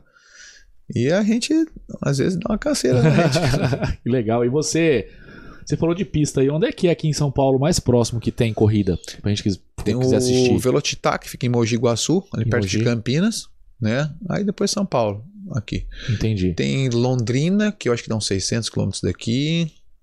O resto é mais distante. Que geralmente é uma vez por ano que tem aqui em São Paulo? Não, em São Paulo tem duas corridas no ano, Interlagos. Aí tem em Mogi tem umas duas também. Aí você vai, Curitiba não tem mais, tinha, né? Destruíram o autódromo, infelizmente, virou Nossa. condomínio. Putz, cara. Aí tem Londrina, você tem Cascavel, que no Paraná. No sul tem muita pista, né? Tem muito autódromo no sul, muito mais no, no- Do que aqui no em Sudeste. São Paulo, é. Você tem só no, só no Paraná você tem quatro pistas, no Rio Grande do Sul você tem mais quatro, então aí é, é- tá mais concentrado no sul as corridas. Tem alguma próxima aqui, alguma data próxima pra ter aqui De em São, São, Paulo? Paulo? aqui, cara, a gente vai ter. A gente tem Londrina, que é em julho, que é mais próximo, vamos dizer assim, São Paulo é agosto. Agosto. É, o resto é tudo meio Pô, legal, distante. cara. É. Interlagos. Interlagos. Eu vou lá assistir. Entra de Tempo. férias em agosto, produção. Eu vou lá E assistir. lá, lá, não, lá não ando bem. As três últimas eu ganhei lá. Tá, Ah, tá em casa, Tô humilde, Interlagos, tô tá? humilde. Você tá em casa, Interlagos Interlagos, é uma das então. melhores pistas do mundo pra mim. cara. É legal É dirigir lá, pilotar. Nossa, Caraca, sensacional. Deve ser Tanto que as incrível. melhores corridas de Fórmula 1 são Interlagos. É. Que tem mais ultrapassagem, Nossa, que o nego pira, o nego incrível. joga, se joga na pista porque é do caramba. Interlagos proporciona isso. Diferente desses autódromos modernos aí que fica aquela carreata ali. É cansativo, Fica- né? Às vezes fica cansativo. E outra, é um tempo histórico ali, né, meu? Ah, as Pilotar deve pistas antigas são, são sensacionais. Você pega. é, por isso que eu falo que sou muito grato, né, cara? É, andar em Silverstone, né, Inglaterra. Nossa, cara. Andar em Hockenheim, na Alemanha. Em Nürburgring. Só templo. Andar só templo. Você, chega lá, você- eu, eu arrepio de cabo a rabo. Eu, eu, entro no autódromo arrepiado do cabelo do pé, o dedão do pé e saio arrepiado. você conheceu tudo isso aí, né, meu? Andei no- na Qual Europa. que é o autódromo mais, tipo, vamos tirar Interlagos, porque Interlagos é até apelação. nossa casa, né? É. Mas qual que foi o que você fala, pô, esse daqui é o meu xodó, Cara, eu gostava muito do Hockenheim antigo, que eles chamavam. o traçado. O traçado, é. Existe parte do que eles pegaram, a parte do novo, mas o antigo ele entrava numa floresta. Um até que, é, não sei se você lembra desse episódio que o Piquet bateu com o Salazar, que ele deu um soco no Salazar. Sei, Esse foi em Hockenheim. foi Hockenheim Então antigo. você entrava dentro de uma floresta e aquilo era cano, né, que a gente fala, é pé embaixo. Meu, aquilo atingia velocidades assim, 290, 300 por hora. E aí você ficava um tempo todo em reta numa floresta com umas chicanezinhas no meio. E aí vinha o estádio, que eles chamam. Que é onde você entrava num, num, num complexo, onde parecia um estádio de futebol mesmo. Sim. Você entrava. Ah, cara. A torcida é, inflamada. Você escutava a torcida dentro do carro. Caraca. Você entrava. Ah, que já vem todo mundo se comendo, né? Sim. Aí ficava. Era, era um Cara, negócio magnífico. incrível. Fora a energia, né? Do, do autódromo. Aí Silverstone é Silverstone, porque é outro templo. Lá é o tempo sagrado né, É, do lá, automobilismo. é, Silverstone, é, é, o automobilismo inglês é, sempre foi pioneiro, né? Sempre foi raiz, tanto que todos os pilotos, Ayrton Senna, Piquet, Gugelmin, todos, eu, todo mundo foi pra lá. Rubinho. Ah, lá é como se fosse a. É, a Inglaterra lançava pra todo o mercado do mundo. é. Entendi. Então você pode ver, o, o Senna fez Fórmula, Fórmula 2000, né, inglesa, fez a Fórmula 3 inglesa, fez aí tudo na Inglaterra. Quando você começou, o Senna tava no auge, né? Tava. Quem que foram tuas inspirações na Fórmula Cara, o Senna na com certeza, né? É... O Piquet eu gostava muito da parte técnica dele, porque o- o- você pegar o, o, o Senna e o Piquet, tecnicamente falando, o, o, o Piquet era melhor que ele. Tecnicamente eu falo de conhecimento de carro, É mesmo? era. Só que a velocidade do Senna era infinitamente, infinitamente maior do que a do Piquet. O Senna conhecia, conhecia demais da parte técnica também. Só que o Piquet ele relava a mão no asfalto e sabia em que acerto ele ia botar. Tem que calibragem ele ia botar. Por quê? Trabalhou de mecânico. O Piquet ralou, né? Muito tempo. Aquela história de dormir em caixa de ferramenta é verdade. Passava frio pra caramba. O pai dele tinha grana, mas não mandava pra ele. Tinha que se virar. Entendi. Então tem várias, você puxar na internet, tem várias, várias fotos do Piquet com uma vassoura ra- varrendo o box da Fórmula 1. Caramba, cara. Então ele ia lá, varria o box pra poder estar massa, ali dentro do, dentro do, do- dentro do pit. Entendi. Então esse cara tá vendo tudo, né, cara? Então foi uma inspiração também. O Piquet, ele, ele me empresariou por um ano, né? Na Ah, é? época eu conheci o Piquet. O Senna eu também conheci, mas o Senna muito corrida, né? Ninguém não, não conseguia parar num lugar. Ele tava no auge dele também? No né? auge, ele era cercado por multidões, então você não chegava perto dele. Mas comentei ele, conheci e tal. Ele falou uma vez até pra mim quando Você a chegou a cruzou. respirar o mesmo ar do Senna, então? Não, respirei e, e tremi na hora, quase Cara, morri a hora que, eu vi ele, né? Que que é isso, cara? Que top. Dei a mão pra ele, ele a única coisa que falou, Você "Meu, tô- tocou no Senna, então? Dei a mão pra Nossa ele. senhora, isso é E ele, e ele sempre, por isso que ele é um cara legal. motivador. Ele sempre olhou no meu olho e falou assim: ó, sei que você é piloto, sei que você é brasileiro, só te falo uma coisa, tô na correria aqui, um monte de gente correndo, nunca desista, cara. Se você gosta, vai até o fim. A única coisa que ele falou pra Puta, mim. que legal, cara. Você escutou Aí isso lá, do lá, lá, Senna. vai embora. É, aquele Aí turbilhão, o- aquela onda. É, né? aí o Piquet já, já, já, em certa parte da carreira, ele falou: Meu, vou te. Porque ele tava rodando nos paddocks da Fórmula 1 lá, e Sim. ele passou. E o Piquet andava muito, né? Pra você ver como é um conhecedor. Ele, todas as categorias, ele andava pra ver qual carro, que, né? Pra pegar o tipo de conhecimento daquele carro. Então ele estuda. Aí ele passou em frente do box lá, aí viu o meu equipamento, começou a perguntar, viu a bandeirinha, sempre tem um macacão brasileiro ali. Aí ele chegou tal, se apresentou, e aí, como é que você tá no campeonato? Conversando mesmo, né? E todo mundo acha o Piquet arrogante, é o contrário. Depois eu conto a história do Piquet, né? Que ele me contou.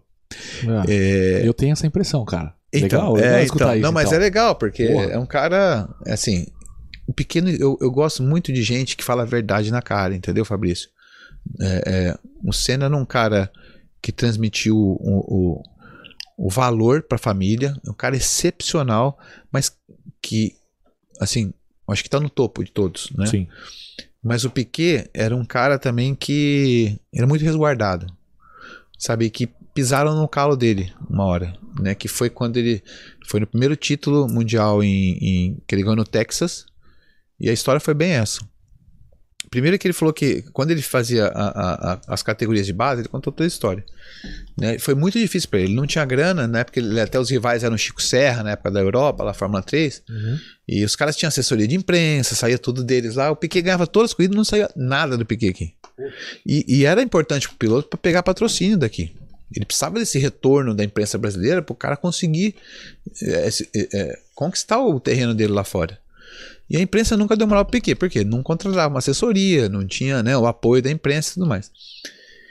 E ele foi campeão mundial de Fórmula 1. Primeiro ano, na base da garra mesmo.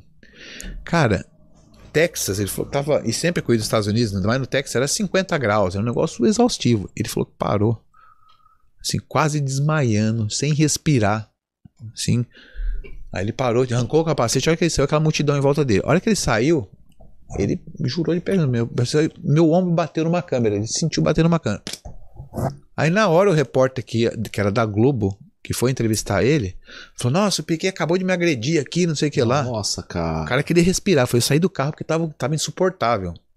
Aí veio essa matéria, ele falou: Ó, a partir daí eu nunca mais dei moral pra ninguém na imprensa. Putz, Então cara, foi isso. entendi, Os caras cara. perguntavam, eles eram tão fodidos com, com o Piquet que os, o único que tinha moral com ele, que tinha acesso, era o Reginaldo Leme. Sim. E ele contava isso pro Reginaldo. O Reginaldo, tanto que o Reginaldo era, sempre falou muito bem do Piquet, sempre apaixonado pelo Piquet, É, conhecia a história de luta isso. do Piquet. Mas ficou essa coisa. Entendi. Porque em todas as entrevistas, ele fazia questão de dar uma, dar uma cutucada. Ele fazia questão de alfinetar. Esses dias eu vi um, ele falando É. do Globo lixo aí e tal, né? Não, de Globolixo. Falando. E, ele, e, e até hoje. Até hoje, é. Até eu vi, hoje. A E ele- entrevista e era ele- recente. E ele xinga. "Nah, esses caras não tá... Uma vez ele tava num box lá e o Galvão narrando, né? E parecendo a, a narração lá. É, esse daí não manja nada, não sabe nada, não sei o que lá. E, e não- e são amigos. Isso que é o pior. O Galvão gosta dele também. E aquele é gozador. E a maioria não entende. A maioria não entende. E o Piquet é o tipo do cara que fala: Meu, não gostei de você. Você tá me É dando um cara torto. verdadeiro. Verdadeiro. Eu, eu gosto desse tipo. Que não, legal, quer dizer, cara. o cara não pode ser arrogante, prepotente. É uma, é uma coisa. Ele, não tá- é isso. ele é, foi a imagem É, construída pela é, imprensa É, disso, é, né? É. Então a imprensa constrói. Né? A imprensa construiu o Senna porque ele era o Senna e ele e era original. Era um cara humano, do bem, o melhor piloto de todos os tempos, né? O Piquet foi um baita exemplo pro Brasil que foi queimado o tempo todo. Então ele se sentiu no direito de falar, não, não, eu- o que eu tiver que falar na verdade, o que eu tiver sentindo na frente da TV, eu vou falar. Entendi. Isso machucou muito, muita gente. Machucou assim, pô, cara prepotente, é, né? Tipo, Tá é xingando o cara ali, falando mal, mas não é, é o Piquezão. legal, cara, que legal. E ele, ele empresariou certo tempo a tua. Sim, sim. Era muita correria, né? Ele colocou, na verdade, ele pegou o empresário dele, que é o Lua, né? E botou ele pra correr atrás de algumas empresas, indicar a equipe e tal, e correr. Né? Aí depois também durou um ano, aí, aí a vida dos caras são uma loucura. Eu peguei outro caminho. Entendi, entendi. E. Cara, naquela época, nessa época que você chegou lá, só tinha Leão Grande na Fórmula 1, né? Só tinha. Porque tinha a, a rivalidade Senna e Prost, depois Senna veio o Mansell é. também, cara. O negócio era bem aquecido, né? Era bem aquecido. E a Fórmula 1 se vendia no mundo todo, né? Porque o brasileiro acho que foi a época que mais acompanhou a Fórmula 1. Não sei, não, não tenho dados na mão, né? Mas eu acredito que a época do Senna e Piquet, sim. o brasileiro É, era mais é, aficionado, muito né? mais aficionado. Tá voltando mais agora. Agora começou a voltar. Né? Porque eu acho que parou essa necessidade de ter um ídolo brasileiro Então, é E realmente. voltou a paixão pro automobilismo em si. Né? Então, a gente teve Rubinho depois, com bons Sim. resultados, teve massa. É que a gente foi muito mal acostumado, né? Com Emerson, Piquet e Senna. E Senna. Né? Três, na- três seguidas ganhando o título, né? Três Aí virou. que. Né? E com certeza o Bra- o Brasil, não sei a colocação que tá hoje, mas ainda é um dos maiores países campeões do mundo aí. Né? Com três títulos do Piquet, três do Senna e dois do, dois do Emerson, né? E eu tenho a impressão que mesmo o Brasil sem ter o piloto na Fórmula 1, eu acho que é um dos, dos mercados mais promissores da Fórmula 1, É, né? é. Até que tem Japão e Inglaterra, que é muito forte, a própria Alemanha, mas eu acredito que não deve ser um dos piores, não. Cara, tem muita o, gente que gosta. o mercado brasileiro vai ser sempre bom, porque a coisa que mais exige no automobilismo é jogo de cintura. E o brasileiro é o povo que mais tem jogo de cintura no mundo. Porque lá é tudo pronto, lá é tudo formado, né? Tudo certinho. Uhum. Então você segue aquela cartilha, vai dar certo. Sim. Aqui não, né? Aqui a gente se. Desculpa o palavrão, né? Se ferra, se ferra a vida inteira, então a gente vai aprendendo com esses, né? Com esses percalços. Entendi. E o automobilismo exige muito isso. Exige tomadas de decisões rápidas, né? Existe sangue frio, existe. Você tem que ter sangue de barato, porque lidar com o europeu né, é muito difícil. Né? Então, o brasileiro está acostumado com tudo isso, né? A própria vida ensina isso. Entendi. Então, por isso que ele sempre vai sobressair. Uma coisa que eu vi também esses tempos atrás, você podia até é, complementar se você tiver essa informação, que antes não tinha. é, por exemplo, a, a Ferrari tem uma academia de pilotos jovens agora, né? Sim. Seria uma forma de garimpar talento. Sim. Antes não existia. Hoje existe, mas mesmo o piloto que tá na academia, ele tá pagando. Não é a Ferrari que banca ele. Ah, tá. Interessante Ele, sim, isso. ele- ele- mas ele, ele tá ali, ele tem todo o suporte da equipe técnica, preparador físico, e é um caminho para ele seguir, sim. Entendi. É um, é um E caminho ali focado Tem um seguir. campeonato da Ferrari, pelo que eu vi. Pelo, Não, não, é a, a Ferrari é- é- ela disputa alguma, tem alguns pilotos em algumas categorias já existentes, tipo Ah, na tá. Fórmula 3, na Fórmula Sim. 2, então ele tem um time de pilotos Ferrari. Entendi. né? Então entendi. ele pega lá três caras estão eh, Se eh, destacando. se destacando, vão lá, pega esses pilotos, colocam na academia. Né? Para o piloto isso é bom, porque ele chega aqui, tipo, no Brasil, ele fala, ó, sou piloto da Ferrari. E é piloto da Ferrari. Entendi. Então a empresa já fala, opa, eu quero me associar ao nome à Ferrari. Facilita pro cara. Ele tem que levar a grana, mas é uma baita porta aberta. Sim. Né? A mesma coisa que o, no futebol, ó, o Pelé chega, ó, esse é meu afilhado aqui, ó. Esse aqui tá comigo. Ah, esse vai, qualquer empresário vai, né? Entendi, cara. Então é mais ou menos por aí. É Pô, muito- legal, isso é- vai garimpar bastante É, talento. vai, vai. Parece a que Red Bull tem, a Ferrari tem, a Renault tem a hoje. Red Bull tem também. Tem, tem. Red Bull, Ferrari e Renault, se eu não me engano.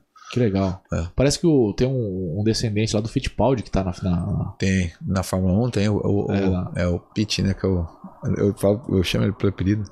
Que tem o Enzo. É o Enzo, é o É Enzo. o Enzo, É, né, é, tá, é, tem né? o Enzo e o outro que é o irmão dele é o. Ai, tá, é, eles são meio. Depois eu vou lembrar, fugiu, cara. E tem, tem um, tem, o pessoal, acho que não, mas tem uns brasileiros também que estão. Tem. Você- ali Você pega o tentando, né? Que é muito bom, o moleque tá, tá ali batendo na porta, que uma hora vem. Você pega o próprio Caio Collet, que é um outro Caio piloto Collet da Renault também, da né? Renault. O Caio Collet é da academia da Renault. Ah, a academia da Renault, É, que faz da- parte mesmo. exatamente. Entendi. É, são, eu acho que são os dois pilotos. Teve o Petekoff, que estava na academia da Ferrari, agora veio para Stock. Você vê quanto é difícil. Ele estava na academia da Ferrari, um moleque extraordinário, voltou para trás. Pra trás, entendi. É, mu- é muito aquilo que eu tô falando. A Fórmula 1 não é só competição, é mercado. Então a Fórmula 1 visa muito, muito mercado, Mercado mundial. da grana mesmo. Porque eles querem vender carro. Né? Eles precisam ter os melhores pilotos do mundo, só que existem 22 vagas para um universo de um milhão de pilotos. E esses 22 são pessoas iluminadas que Papai do Céu foi lá e botou na, na Fórmula 1. Porque Entendi. é muito difícil, que tudo tem que se encaixar, entendeu, Fabrício? Entendi. É o talento, porque não tem nenhum bobo ali, nenhum, Uhum. longe. Não tem como falar, ah, o Rubinho é ruim. Que o pessoal fala, não esquece, o Rubinho é um talento. Tá ganhando corrida Rubinho até é um agora, monstro, com né, 50 cara? anos, é um monstro. Rubinho é um O monstro. nego que fala mal do Rubinho, eu falo, meu, senta num carro de corrida, Não você vai tomar nada. 10 segundos, você vai falar, o Rubinho é um monstro. Não, é, não conhece nada. É. Eu ouvi dizer muito que o Rubinho é um baita cara pra acertar Sim, carro, né? sim, Diz que a inteligência sim. dele pra acertar carro é absurda. Fenomenal. Inclusive, tem algum- algumas conversas de boteco, né? Que naquele título da Brau lá, diz que o Button falava pra acertar o carro dele parecido Sim. com o do Rubinho. Mas é isso mesmo. É Isso mesmo. É. É que, é, é que assim, ele chegava num limite, aí tem um pente fino que a gente fala. Porque cada um tem uma característica de pilotar. Um- uns gostam mais do carro traseiro, escapando a traseira, Uhum. porque o carro sempre vai escorregar de alguma coisa, e outros mais dianteiro, né? Com a frente escorregando. Então ele chegava num, num acerto básico, que era rápido, daí pra frente cada um fazia o seu. Mas ó, o básico era o do Rubinho. Ah, que legal. Que Entendeu? legal. Entendeu? Show. Ó, e você acha que vai demorar muito pra gente ter um piloto brasileiro na Fórmula 1? Cara, eu tô torcendo pro Caio Collet e pro, esse- pro, pro Drogovic. Idade ele já tem, né? Não, tem, já tá na hora de. Tem, tem. Ah, hoje, hoje, qualquer. Hoje, com 19, 18 anos, você entra- o Verstappen entrou com 18, né? Se eu não me engano. Foi, 18 anos, verdade. O, o recorde de, de idade era o do Tarso Marques. O Tarso Marques foi um. Ele, ele- Ah, é? É, porque ele também entrou quase com 19, aí, 19 pra 20 Caraca. anos. Então, Na eu vou- Minardi, né? Na Minardi. Na Minardi, Tarso Aí. Você conhece bem. É. Ó, faz Anos, dois, anos 2000, né? É, isso aí. É Eu isso aí. comecei a gostar de Fórmula 1 por causa do meu irmão, cara. Meu irmão gosta. gosta... Bom, ele hoje em dia ele não tá acompanhando muito, não. Eu ainda acordo de madrugada É. pra assistir. Mas ele. Fabrício. Oi. Ó, a galera tá participando aqui, ó. Só o Odair Nery tá lembrando que o, o Rubinho Barrichello ganhou sua primeira corrida na Fórmula 1 em é, Hoffenheim, que se fala, é isso? Hockenheim, na Alemanha. Hockenheim, né? Isso. Hockenheim. Isso. É, e o.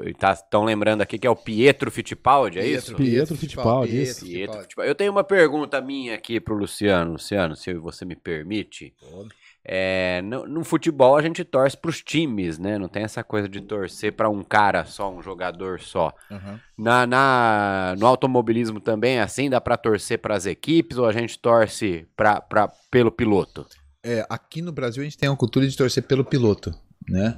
Na Europa, como a briga é muito ferrenha, com, é, é, a concorrência é muito ferrenha com, as com a indústria automobilística, lá tem um tanto que tem muito campeonato de construtores, né? Que é tão importante quanto o de piloto. Então lá eles, a, a- a- você vai, você chega no autódromo, é muito dividido. Você vê todo mundo com a, com a camiseta da Ferrari, outros com a camiseta da Mercedes, outros com a camiseta da, da Red Bull. Então eles torcem muito pros construtores também. Né? Aqui é já uma cultura mais, porque como a gente nunca teve uma fábrica brasileira que construísse carros, né? Que chegou a Fórmula 1, tivemos a Gurgel, tal, algumas, mar- algumas marcas, mas né, a gente não, não é a potência que a Europa né, que tem Ferrari, BMW, Mercedes, Maserati, tudo lá, né? Então lá essa, essa guerra é grande entre marcas. E por isso que a Fórmula 1 volto a dizer, trabalha muito mais, é muito, eles pensam muito mais mercadologicamente para vender carro, que é o negócio deles, do que ter o melhor piloto, ou ter isso, ou ter aquilo, entendeu? E sempre tem o melhor piloto, obviamente, mas a, a, a visão é totalmente diferente. Entendi. Quando você fala de vender carro, é, por exemplo, é, é a Ferrari vender a Ferrari. Sim.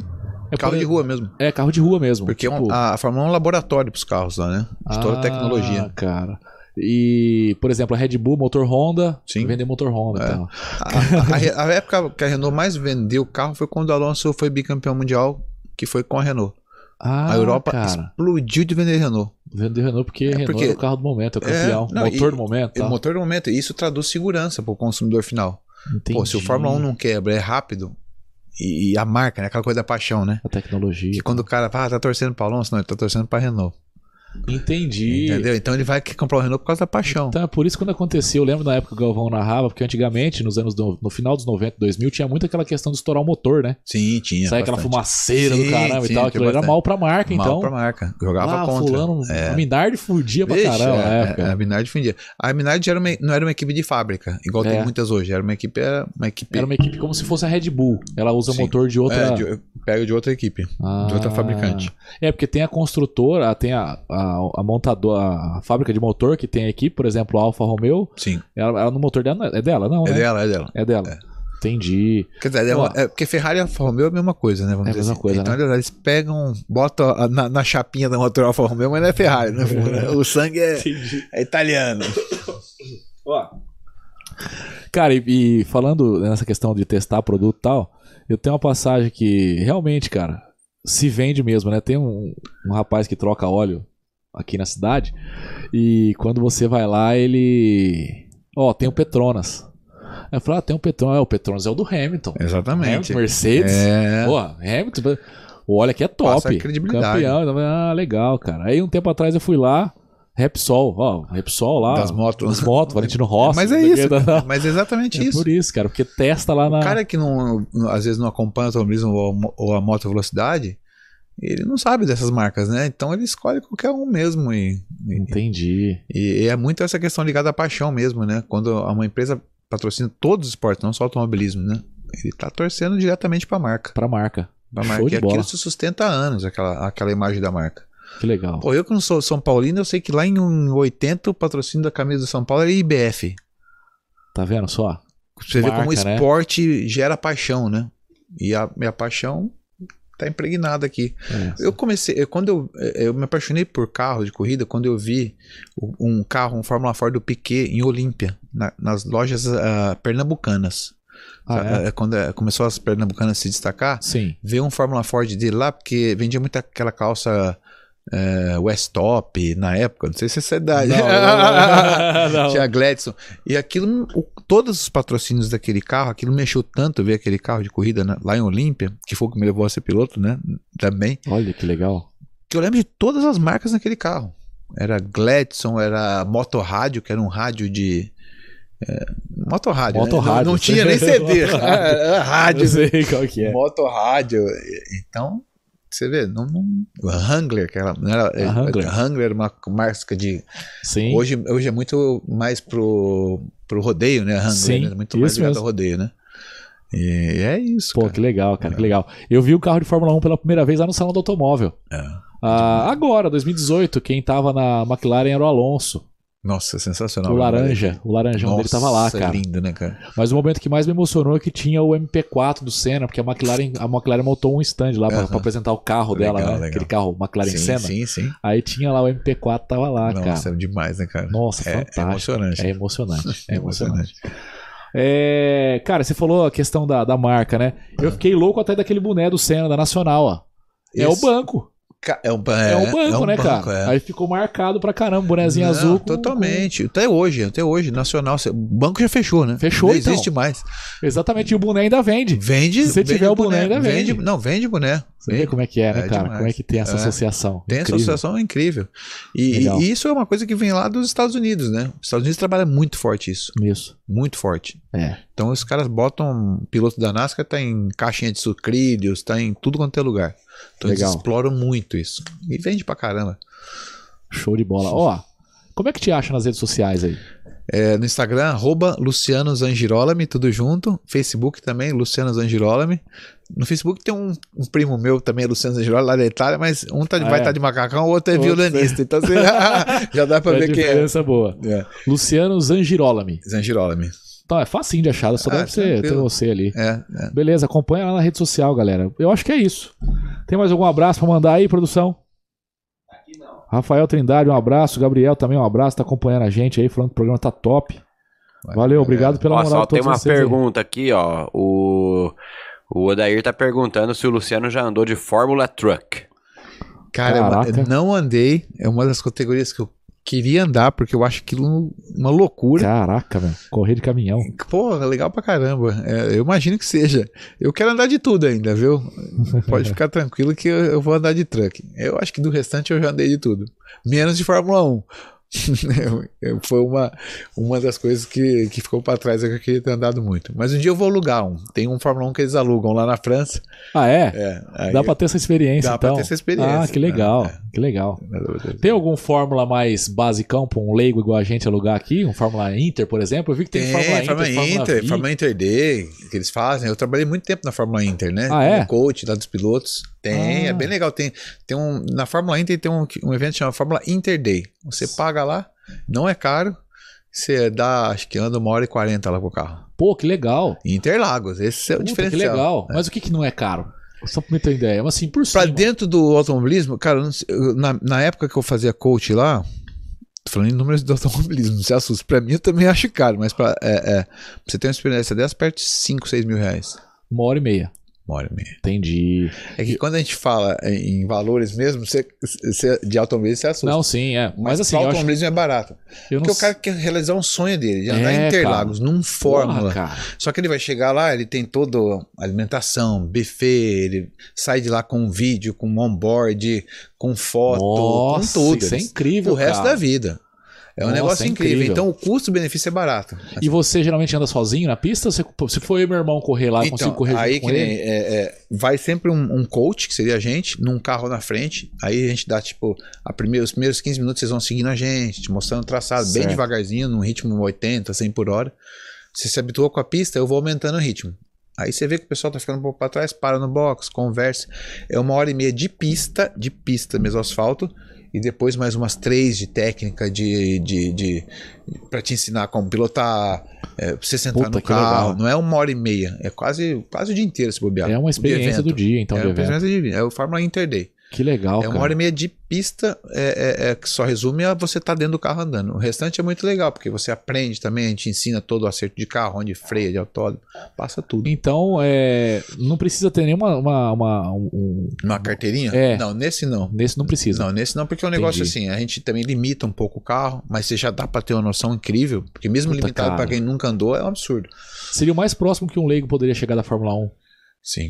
Por de um Fórmula, né? Sim, não Fórmula sim. 1, de um Não, não, Fórmula, é- porque, tipo assim, até então o que a gente acha mais fácil é o kart, Sim. né? Sim. Por exemplo, fala de kart, né? De, de valores. O kart, por exemplo, é, os que a gente costuma andar por aí, paga 90 reais em 15 minutos. Sim. Só que eu vou te falar, cara, correr 15 minutos pra quem não tá preparado, rebenta o corpo do cara. Arrebenta. E no Fórmula Inter, o cara consegue tirar uma hora e meia? Consegue, consegue. Consegue, assim, é que vai que não tem. evoluindo, né? Mais tranquilo. O kart cansa muito mais que um Fórmula. Ah, hoje, então tá. né? É porque o, o kart não tem suspensão, Isso. então todo quanto é coisa de buraco, de, de imperfeição, duro vem pra tudo pra você, pro teu corpo. O Fórmula já tem suspensão, então é mais macio, absorve esses atritos da, da pista. E, mas cansa, né? Que não cansa, cansa bem. Mas que o kart é, é violento mesmo. Não, show de bola. Bacana. É, Tiago Barbosa, boa noite. Daniel Henrique, boa noite da Fúria do Leão, a torcida organizada do Mirassol. Valeu, Daniel, legal. tá acompanhando a gente aí. Doutor André Balura também, boa noite. Um abraço pra vocês também aí. É... Ó, a Bom, gente- a gente não falou nisso, mas eu morei muitos anos aqui em Mirassol. Já vim assistir o jogo, apesar de ser corintiano, assisti, vim ver o Corinthians de Mirassol aqui. ó, É, cara, louco. você vê que É, assistir lógico. Corinthians e Mirassol. Corinthians de Mirassol. Eu morava Show aqui do lado aqui do estádio, né? Então eu ia lá. Torceu pro Leão. Torci pro Corinthians. eu morei em certo. Mirassol, mas não sou mirassolense, mas tenho um carinho enorme aqui. Pela cidade. Legal, 10 anos cara. morando, né? Conheci muito, tem muitos amigos aqui, muitos amigos aqui. Que legal. E agora você tá em, você tá em Então, Olímpia. Olímpia, tô em É. Olímpia. é. E tem negócios em São Paulo. Isso. Aí viaja, né? O tempo Tá todo. sempre pra lá e pra É, cá, e pra até pra pela corrida também, sim, né? sim. E qual que é a frequência de corrida que tem? Geralmente uma vez por mês. Uma vez por mês É, tem? só que são, é, eles otimizaram. Antigamente tinha três corridas no mês, eles pegaram essas três e transformaram num final de semana. Então, Ah, entendi. né, não- entendi. por conta de gastos mesmo, né? Porque você fica viajando pra lá e pra cá, é despesa com a equipe inteira, levar pra hotel, viagem tudo mais. Entendi. Então, é, tudo, né, a gente vai Otimizando. né, mesmo. otimizando. Que legal. Porra, cara, obrigado pela tua presença aí. Aprendi muito. Imagina, que isso, Aprendi Fabrício. muito aí, Eu que é. agradeço, cara. Tenho... Tua história é muito é, motivadora, cara. Obrigado. e é cara. muita batalha, né? Através um É, sonho aí, cara. porra, é legal, cara. É, é como toda profissão, né, cara? Se É. tiver que lutar, é, é, é perrengue que você vai ter que passar, né? Ah, Não mas sou- é muito foda ser piloto, cara. É, mano, é foda, isso é foda. eu Nossa. Eu- cara, eu não. falo- por isso que eu falo, cara, que eu choro toda vez que eu no carro de corrida, É, porque cara. é, é muita gratidão, é muito. É, é, é, é um negócio muito difícil, né? De ser alcançado. É é uma coisa que muita gente fala, pô, é quase intocável o negócio, né? Sim. Mas não é intocável. É outra Cara. profissão, é um pouquinho mais difícil, porque é aquela coisa, você paga pra trabalhar, né? Dizer assim. É, você tem que arrumar um né? patrocínio, você tem que pagar pra trabalhar. Então, mas. É igual os meus professores falam né? Você vai na academia pagar pra sofrer, Pra pô. sofrer na academia, é verdade, é É uma coisa. Então, mas é muito motivante, né, cara? E quem você, curte automobilismo, quem gosta de automobilismo, sabe que é fascinante o negócio. Nossa. A questão dos milésimos, essa diferença, essa busca incessante pelo, É pelo demais. tempo é, é sensacional, né? Então a gente que tá lá dentro é mais ainda. Nossa, que legal, cara. Deve ser uma adrenalina incrível, É né? legal, incrível. cara. Bem legal. Cara, mais uma vez, obrigado pela tua presença. Agradeço Valeu, demais você ter vindo aqui conversar com a gente. Imagina, Eu que agradeço o convite. E, cara, as portas estão abertas sempre aí. Vamos se conversar, tem muita aí. história ainda. É porque o nosso tempo não dá, senão a gente fica aí a noite inteira. Mas vamos marcar uma próxima. Show Com bola. certeza eu venho pra cá. As portas estão abertas aí, viu? Obrigado, viu, Fabrício? Valeu junto. mesmo, viu? Valeu mesmo. Obrigado. pessoal. Galera, obrigado aí pela moral de todos vocês aí que ficaram até agora aí. É, vocês que participaram também, tá? É, lembrando que esse episódio amanhã estará na íntegra no Spotify. É, e vamos, vamos, vamos Vamos entrar. comer, agora é Nós vamos entrar no Torresmo agora aqui agora. Não fala nada, mas cadê a Heineken? Tá aí? Faltou a ela, hein? Ó, um abraço a todos vocês. Fiquem com Deus. Semana que vem estaremos aqui novamente. E é isso. Começa a caminhar que o caminho aparece. Heitor, papai te ama. Beijo. Tchau. Top, meu. Obrigado, hein, meu. Que isso.